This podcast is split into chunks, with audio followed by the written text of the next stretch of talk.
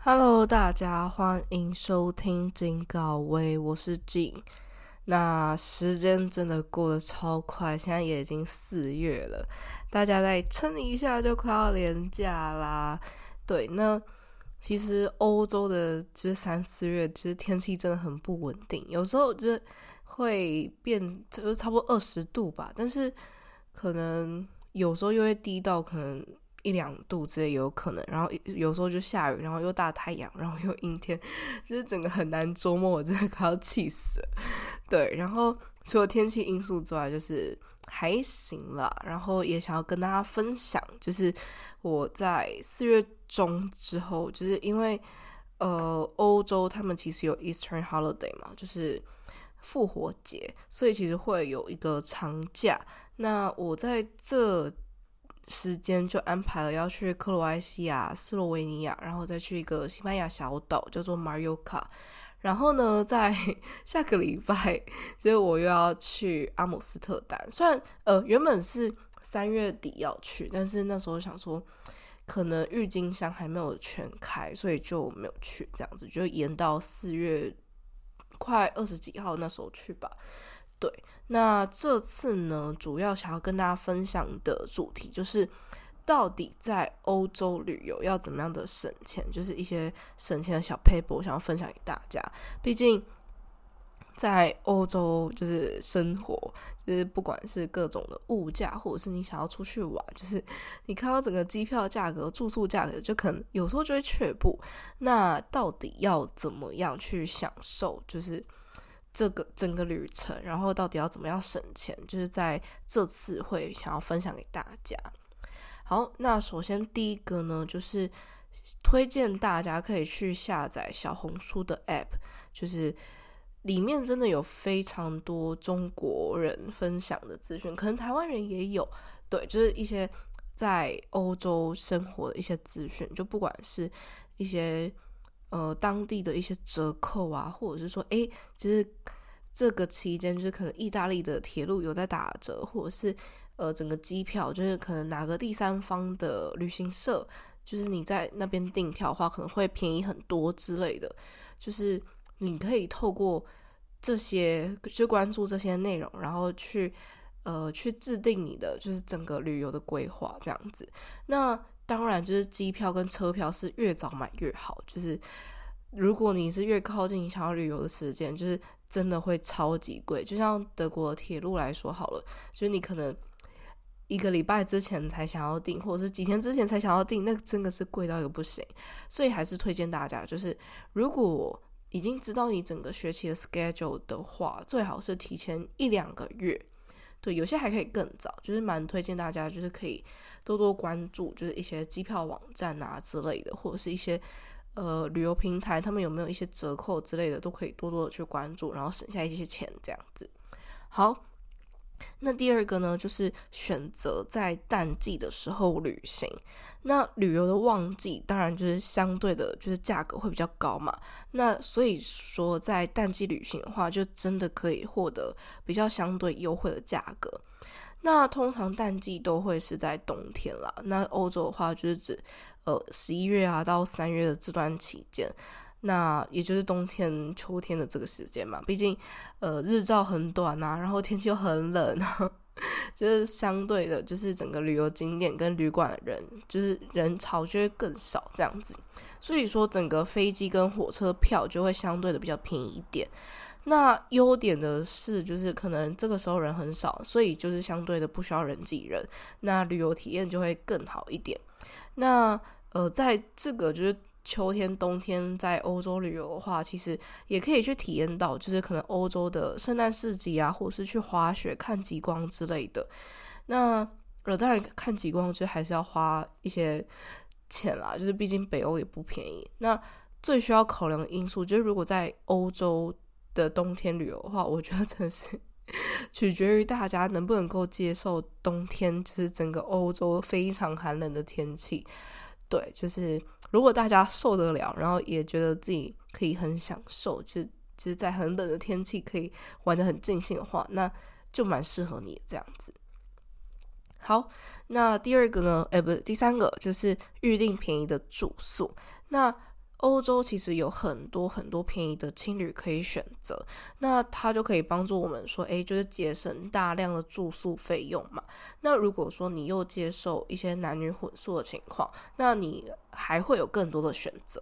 那有些青旅它其实就是跟车站啊，然后知名景点之类的，就是距离其实真的很近，但是。呃，在订购之前，就是还是建议大家可以多看看一些评价，就会不会很雷之类的。那入住青旅的话，就是还是建议大家，呃，要带的东西就是有拖鞋啊、密码锁。那拖鞋的话，就是可以让你不用赤脚的进去，就是公共的浴室啊、厕所，然后也不用就是在房间这样走来走去，就是需要穿着布鞋之类的。那密码锁的话，当然就是可以保障你的行李，就是比较安全啊，就是不要让它被其他人动到啊、被偷啊之类的。对，那目前来说，其实我自己做过情侣的经验也算多，但是还是没有遇，就是是没有遇到，就是幸好没有遇到，就我不要把话说的太满，就是目前为止就是蛮幸好，就是没有遇到一些就是不好的情况发生，这样子，就是即使。我也有一次，就是我自己一个女生在里面，但是其他就是男女混宿嘛，就是都是男生的情况下，我的天呐！但是对啦，就是没有发生什么事情，就还好还好这样子。好，那另外一个就是沙发冲浪，就是大家可以在台湾的欧洲交换学生的社团上面，就是分享自己的行程安排啊，然后询问自己，就是诶。呃，不是，不是问自己，就是问，就是网络上就有没有当地的学生可以提供，就是他们的住宿，然后给你去住这样子，然后就可以用比较相对便宜的价格入住这样子。那第四个呢，就是去多使用公共的交通啊，或者是多走路这样子。那大家就是在行前就是可以先查好说，诶，我想要去哪里啊？然后就是把它标注在你的 Google Map 上面，然后你就可以看说，诶，你。景点要怎么排，然后哪些景点很近这样子。那如果就是景点很近的话，那其实你就可以，呃，只要走路就好啊，或者是呃搭他们的当地的公共交通系统这样子。那大家其实也可以就是查一下，就是那个城市啊，或者是那个联邦那个国家有没有推出一些旅游的套票啊、一日票之类的，就可以帮助大家就是节省一些交通的费用这样子。那有些交通它其实有推出一些学生票啊、青年票的选项，所以大家就可以在买的时候多注意一下。那第五个呢，就是可以优先的去选择免费的景点，然后去购买呃旅游套票之类的。那欧洲它其实有非常多免费的博物馆，然后教堂啊、公园之类的。那大家就是可以看自己有没有兴趣，然后优先的去安排，那就可以去节省。节省你的门票费用，毕竟就大部分，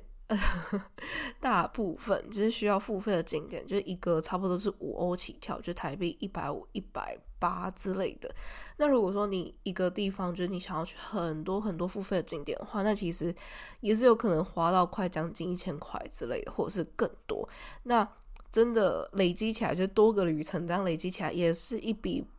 蛮大的支出，这样子。对，那另外一个方式呢，就是购买当地的旅游套票嘛，就是你可以用相对便宜的价格，就是在有限的时间去一些很就是很多很多可以需要付费的景点，但是你就可以用这个比较便宜的价格，就是你可以在一天之内就是去很多很多的地方这样子。像旅游，呃，就是在伦敦旅游的话，就是可以买那种 London Pass，然后在阿姆斯特丹，然后很多地方其实都有推出他们的套票，然后大家就可以去看看这样子。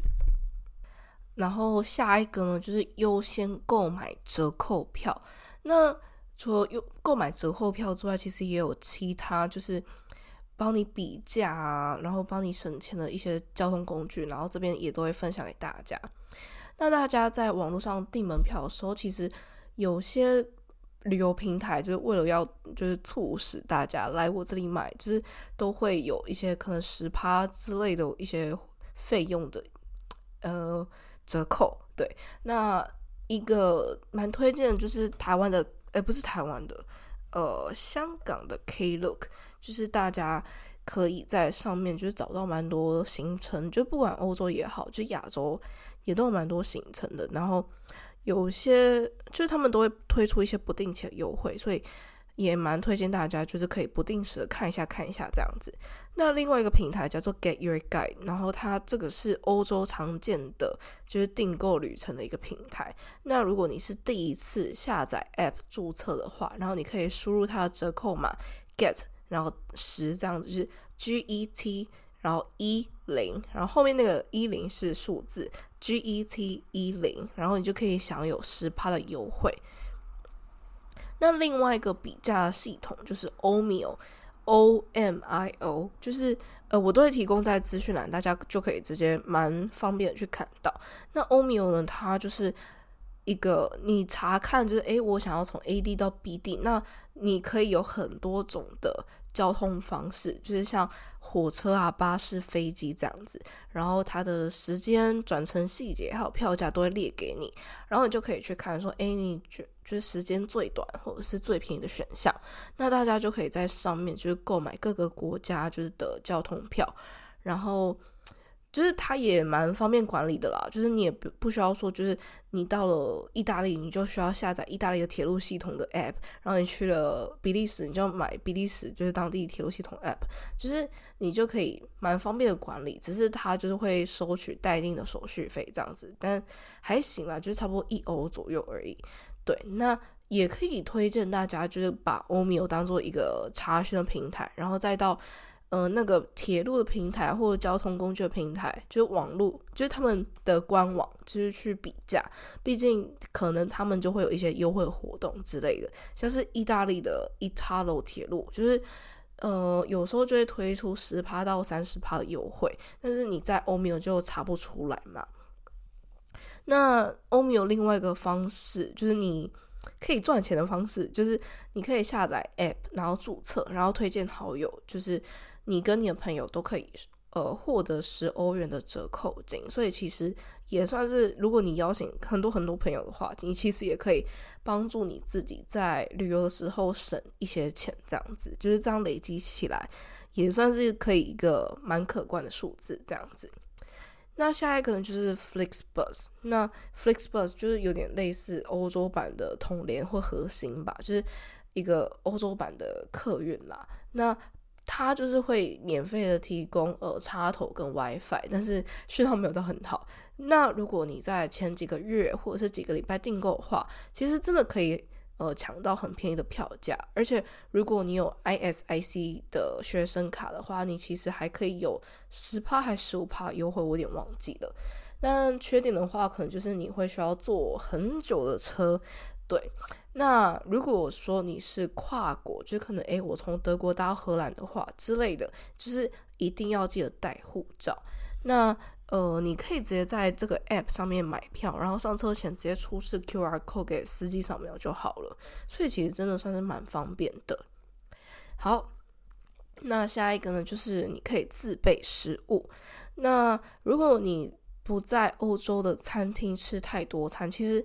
真的可以很省，就是你可以去超市啊，去买食品饮料，或者是直接买食材自己煮，就是真的可以省很多钱。在超市里面可以买到很多现成食品啊，像是什么三三明治、沙拉，然后面包啊、优格等等的。那每个国家的超市，你其实也都可以买到一些有当地特色的饼干、糖果、饮料。所以其实也蛮推荐大家，就是可以几餐，就是。自己煮啊，或者是自己去超市购买一些食物，然后来吃，这样子就是可以真的省很多的钱。那下一个呢，就是使用信用卡的优惠。那呃，用信用卡刷卡的话。就是海外这样刷卡，其实可以有很多的折扣跟优惠啦，但是还是需要去比较各家的刷卡银行的规范啊，像是呃会不会被收，就是海外的刷卡手续费，然后收多少，或是说诶他们计算的汇率是怎么样算之类的。好，那最后最后，呃，当然就是可以使用回馈的平台。那我自己觉。至目前就差不多七八个月，在交换期间七八个月，就是我交换期间就总共收到的回馈总共 超过台币六千块，就已经接近七千了。就是你其实就是多一个步骤就可以赚回馈，就真的很方便。像是常见的订房网站，像 Booking.com、Agoda，或者是一些旅游平台，Klook、KKday，或者是 Get Your Guide，或者是你在台湾的话，也可以用 Foodpanda、博客来、全联、PC Home、成品、Apple 之类的。就是你只要开启 Shopback，然后在里面找到说，诶，我想要订房间，然后就可以去 Booking.com，然后他就会带你去你想要购物的平台，然后完成购物之后，你就可以领取优惠，那领取回馈这样子。然后另外一个小撇步就是，你如果跟朋友一起出去玩的话，你可以就是抢着要订房，觉得我我可以帮忙订，我可以帮忙订，然后你就可以就是帮忙订的同时，就是你还可以收到回馈这样子。好，那其他的哦，刚刚小红书想要补充的部分，就是我刚刚不是有说到说，诶，我要去克罗埃西亚嘛，然后斯洛维尼亚那些的，就是刚刚有提到说，就是去呃小红书上面，他都会分享说，就是呃可能第三方网站就是哪里呃刚好正在有优惠，然后分享给大家的这个。例子就是我想要分享给大家，就是我从科隆德国科隆，然后飞到克罗埃西亚，其实真的很远，但是大家猜要多少钱？其实不到台币五百块，这很便宜，对不对？就是平常可能要一百欧起跳，就真的差很多，而且其实时间算是蛮不错的，就是不是说。呃，凌晨就要搭飞机啊，也不是说什么很晚，那到达那边就是很晚了这样子。我觉得时间蛮刚好的。然后我在马尤卡，然后要，诶，不是，我从科隆要飞到，哦，飞到威尼斯，然后在也是在就是那个优惠的期间，然后这样买，其实从科隆到威尼斯的那一张机票，其实也台币不到六百块，所以。真的蛮推荐大家，就是可以不定时去关注这些内容，然后真的可以大大的帮大家省很多钱。因为机票这种东西可以很贵，就真的非常的贵，可以几千块之类的。但是也可以就是，如果你在不错时机购买的话，其实真的可以省蛮多的费用，这样子。然后也推荐给大家。好。那今天的分享就到这边，非常推荐大家可以到我的官网、我的 YouTube，然后我的 Podcast、我的 IG 里面看相关的内容。那 讲到最后有点烧香，那就分享给大家了。那谢谢大家收听到现在，那我们就下一集再见喽，拜拜。